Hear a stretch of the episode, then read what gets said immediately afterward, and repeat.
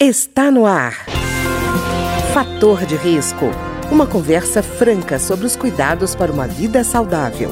A apresentação Humberto Martins. Olá, no programa de hoje nós vamos conversar sobre o câncer de cabeça e pescoço. E o nosso entrevistado de hoje é o Dr. Nilson de Castro Correia, que é médico pela Universidade de São Paulo, a USP, é mestre em biotecnologia médica pela Faculdade de Medicina da Unesp de Botucatu e atualmente atua como oncologista clínico do grupo Oncoclínicas em Brasília. Dr. Nilson, tudo bem? Tudo bem, prazer. Doutor Nilson, quando a gente fala em câncer de cabeça e pescoço, de que tipo de câncer a gente está falando? Geralmente esse termo, tumor de cabeça e pescoço, é todo tumor que surge nessa região da, do pescoço e da cabeça, com exceção dos tumores cerebrais. Tumor que surge na face, tumor que surge na boca, lá na orofaringe, que é aquela região que fica as amígdalas, na língua ou até na laringe. Então, toda essa região aqui, é, qualquer tumor que surja, nós chamamos de tumor de cabeça e pescoço, inclusive os tumores de tireoide. Ah, tá. Que é normalmente um, um, um tumor bastante de, negligenciado pelas pessoas, né?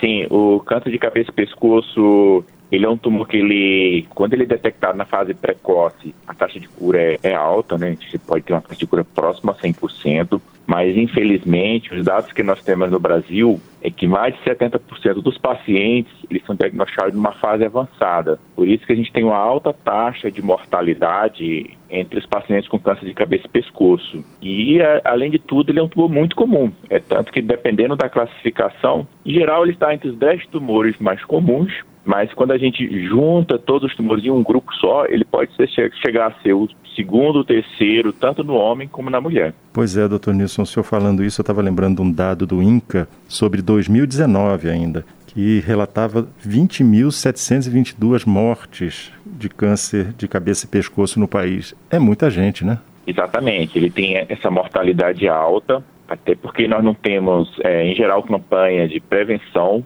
Ele é um tumor também que está muito relacionado a alguns hábitos, principalmente os hábitos de vida inadequados, que é o sedentarismo, claro, né? Mas principalmente os hábitos de, o hábito de fumar, que é um vício, né? E o etilismo, então, o tabagismo e o etilismo ele atuam como são sinérgicos para potencializar o risco do câncer de cabeça e pescoço. Fora isso, a gente tem também algumas doenças que são, que a gente considera até doenças sexualmente transmissíveis, como a infecção pelo HPV, também como uma das principais causas de câncer de cabeça e pescoço, principalmente em pacientes mais jovens, ou seja, homens ou mulheres com menos de 50 anos de idade. Então, essa negligência, essa falta do diagnóstico precoce, isso proporciona uma alta taxa de mortalidade relacionada a esse tipo de tumor. Pois é, doutor Nilson, falando, a gente está falando de HPV e existe vacina, né, para isso, para enfrentar esse problema, né?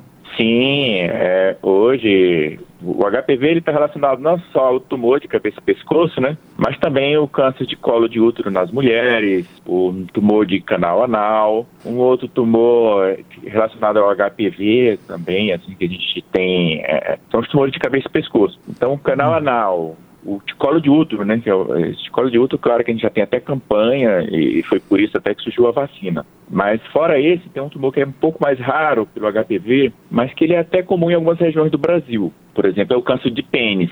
Uhum. Então, algumas regiões do Brasil, principalmente a região norte, tem uma alta incidência de câncer de pênis, que é um tumor relacionado também a esse vírus, o HPV. E hoje a gente sabe que tem vacina, quando realizada essa vacinação na, dos indivíduos na pré-adolescência, ou seja, assim, a partir dos 9 anos de idade, a taxa de prevenção contra o câncer relacionado ao HPV pode chegar a 5%. Pois é, e ter uma prevenção disponível e não usada eh, deve preocupar bastante o senhor, né? Sim, a gente espera que agora com essas campanhas de vacinação, principalmente das meninas a partir dos 9 anos, os meninos a partir dos 11 anos de idade, a gente acaba tendo uma redução dos casos de câncer relacionados ao HPV, né? Uhum. Claro que a gente ainda tem aí os fatores como tabagismo, alcoolismo, mas que a gente vê uma diminuição devido às campanhas, né? Então a gente tem uma redução dos cânceres relacionados a esse tipo de, de, de, de problema, né? Que é o tabagismo e o alcoolismo. Mas aí, pelo HPV vem aumentando. Eu espero que daqui para frente, né, que a gente já tenha as campanhas de vacinação, lá na frente a gente consiga visualizar uma redução dos casos desses tumores relacionados ao HPV. Pois é, doutor Nilson, é impressionante como o número de casos, assim, pelo menos o número de causas de câncer de cabeça e pescoço evitáveis é grande, né? O senhor estava falando várias vezes sobre o cigarro e a bebida alcoólica. Eu estava vendo um dado do INCA mostrando que esses dois vícios, vamos dizer, legalizados, são responsáveis por 70% dos casos desse tipo de neoplasia. Puxa vida, 70%, um fator completamente evitável, né? Sim, é, o, o tumor de cabeça e pescoço é um tumor altamente evitável. Então, as, o só fato de cessar esses vícios já diminui muito o risco. Claro que a maioria dos pacientes eles têm mais de 50 anos de idade, né? Então, assim, geralmente é a faixa etária que se manifesta esses tumores. O que a gente está vendo hoje é uma certa inversão nos mais jovens. Então, os pacientes mais jovens, em geral, os tumores têm mais relação com, com HPV, né? E, e, esse número vem aumentando, do que relação com o tabagismo e, e alcoolismo. Né? Inclusive porque apesar das campanhas é, de redução do consumo de, de, de, tabaco, né, a gente vê uma recuperação desse consumo pelo narguilé, pelo cigarro eletrônico. Quer dizer, a gente saiu de uma situação entrou em outra igualmente perigosa. Né? É, exatamente. E o narguilé, esses cigarros eletrônicos, que são consumidos principalmente pelos mais jovens, né, ele tem um potencial até maior do que o cigarro para provocar o, o, o, câncer em geral, né, câncer de cabeça e pescoço em particular. Mas a gente vê um crescimento aí dos casos de câncer de pulmão também, uhum. que é outro tumor bem relacionado ao tabagismo. Pois é, doutor Nilson. E sintomas? A pessoa pode identificar ela própria assim, ser a autora da, da prevenção ou só indo a um consultório para saber se ela tem ou não tem? Quais seriam os sintomas que as pessoas poderiam observar com mais calma? Sim, o próprio paciente, na maioria das vezes, ele detecta de forma precoce, ele identifica alguma alteração.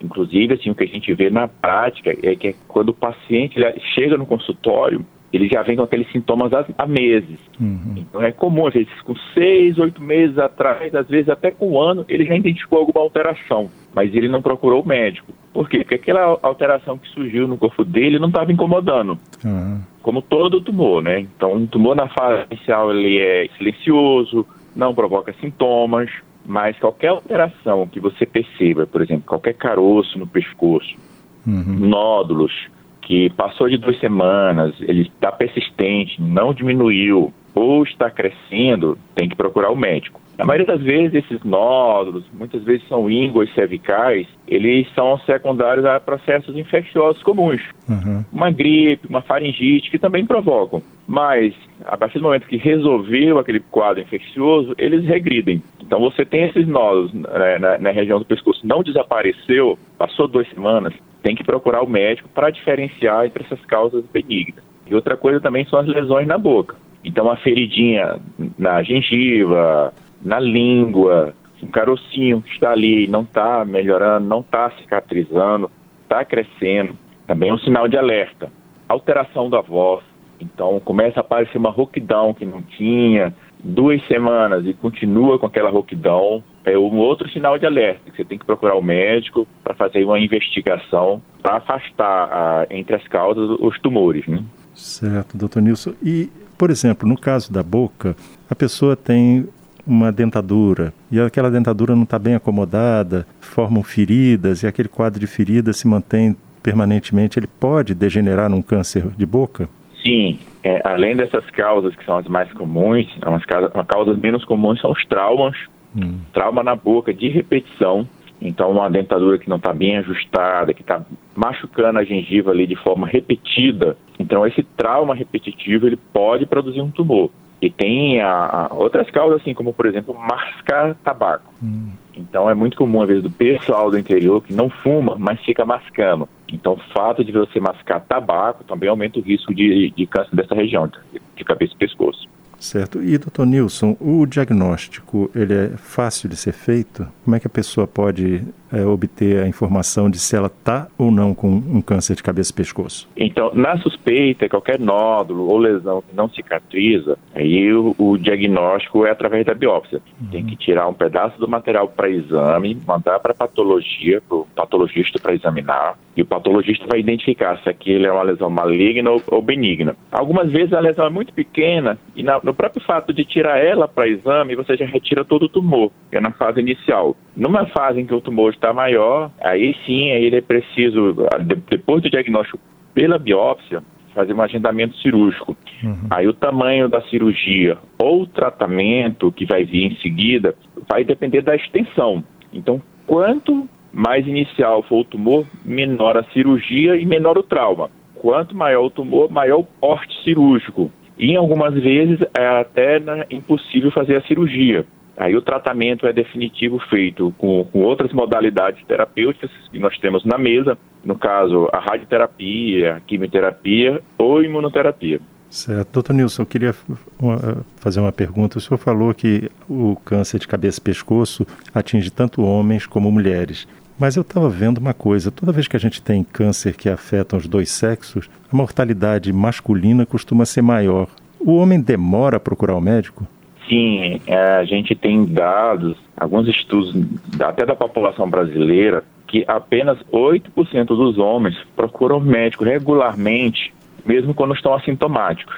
Né? Ou seja, ele não está tendo, sentindo nada e vai no médico fazer os exames de rotina. Isso é só 8% da população brasileira, que é um número muito baixo, ou seja, mais de 90% uhum. da população, e principalmente os homens, eles só procuram quando eles têm algum sintoma e, e eles não estão conseguindo resolver aquele sintoma. Ou seja, ele está ele tá se automedicando em casa, tomando analgésico, anti-inflamatório e não melhora. Aí uhum. nessa situação clínica, né, é que ele procura o médico. Ou seja, na maioria das vezes, o homem procura o médico numa fase mais avançada do tumor, quando o tratamento é mais difícil e a chance de cura é menor. Pois é, doutor Nilson, o senhor falando, eu estava vendo um, um, dado do INCA, que até o senhor já citou, que é falando que, em média, 76% dos casos de câncer de cabeça e pescoço, eles só são diagnosticados em estágio avançado, quer dizer, em 76% dos casos. E quer dizer que esse grupo aí, a maior parte é homem, né? Sim, sim. Os tumores de cabeça e pescoço, disparadamente, assim, os... quando a gente exclui o tumor de tireoide, que ele é mais comum na mulher, mas ele praticamente tem uma, ele tem uma mortalidade muito baixa, taxa de cura muito alta, não é um tumor agressivo. Mas os de cabeça e pescoço que são agressivos, como o caso do, do câncer de laringe, o, o, caso do câncer de cavidade oral, eles são muito mais comuns no homem. É, e, e eu imagino que para o senhor, como profissional, deve ser duro saber que uma pessoa chega ao seu consultório com câncer de cabeça e pescoço, sendo que tinha possibilidade de ter tomado a vacina de, contra HPV, tinha chance de ter eliminado o, o vício do cigarro e ter reduzido, pelo menos, a taxa de alcoolismo, né? Sim, e é difícil para a gente receber esse paciente no consultório, né? E quando a gente vê a história dele, saber que ele teve uma possibilidade, né? Poderia ter chegado antes, porque muitas vezes quando a gente vai conversar com o paciente, eles falam, ó, oh, eu já estou com esse caroço aqui há oito meses, nove meses, e eu só procurei agora porque ele começou a crescer, começou a doer, está uhum. sangrando, ó, vou escovar o dente, bata a escova, ele começa a sangrar. Então esse foi o motivo dele, esse é o motivo que geralmente leva, né, o homem a procurar a ajuda médica. Tá então bom. é o fato dele às vezes já perceber alguma coisa, mas, uhum. mas, mesmo assim ele espera que aquilo se resolva e fica uh, protelando. É um pensamento meio místico, né? Uhum. Tá ótimo. Eu queria agradecer ao Dr. Nilson de Castro Correia, que é médico pela Universidade de São Paulo, a USP, mestre em biotecnologia médica pela Faculdade de Medicina da Unesp em Botucatu e atualmente atua como oncologista clínico no grupo Oncoclínicas em Brasília. Dr. Nilson, muito obrigado. Eu que agradeço. Obrigado e bom programa para vocês. O programa de hoje teve trabalhos técnicos de Ricardo Coelho. Se você tem alguma sugestão de tema ou comentário sobre o programa de hoje, basta enviar uma mensagem para o endereço eletrônico programa fator de risco, tudo junto, arroba gmail.com. Até o nosso próximo encontro. Fator de risco, um programa com dicas para melhorar a saúde. Uma produção da Rádio Câmara, transmitida por emissoras parceiras de todo o Brasil.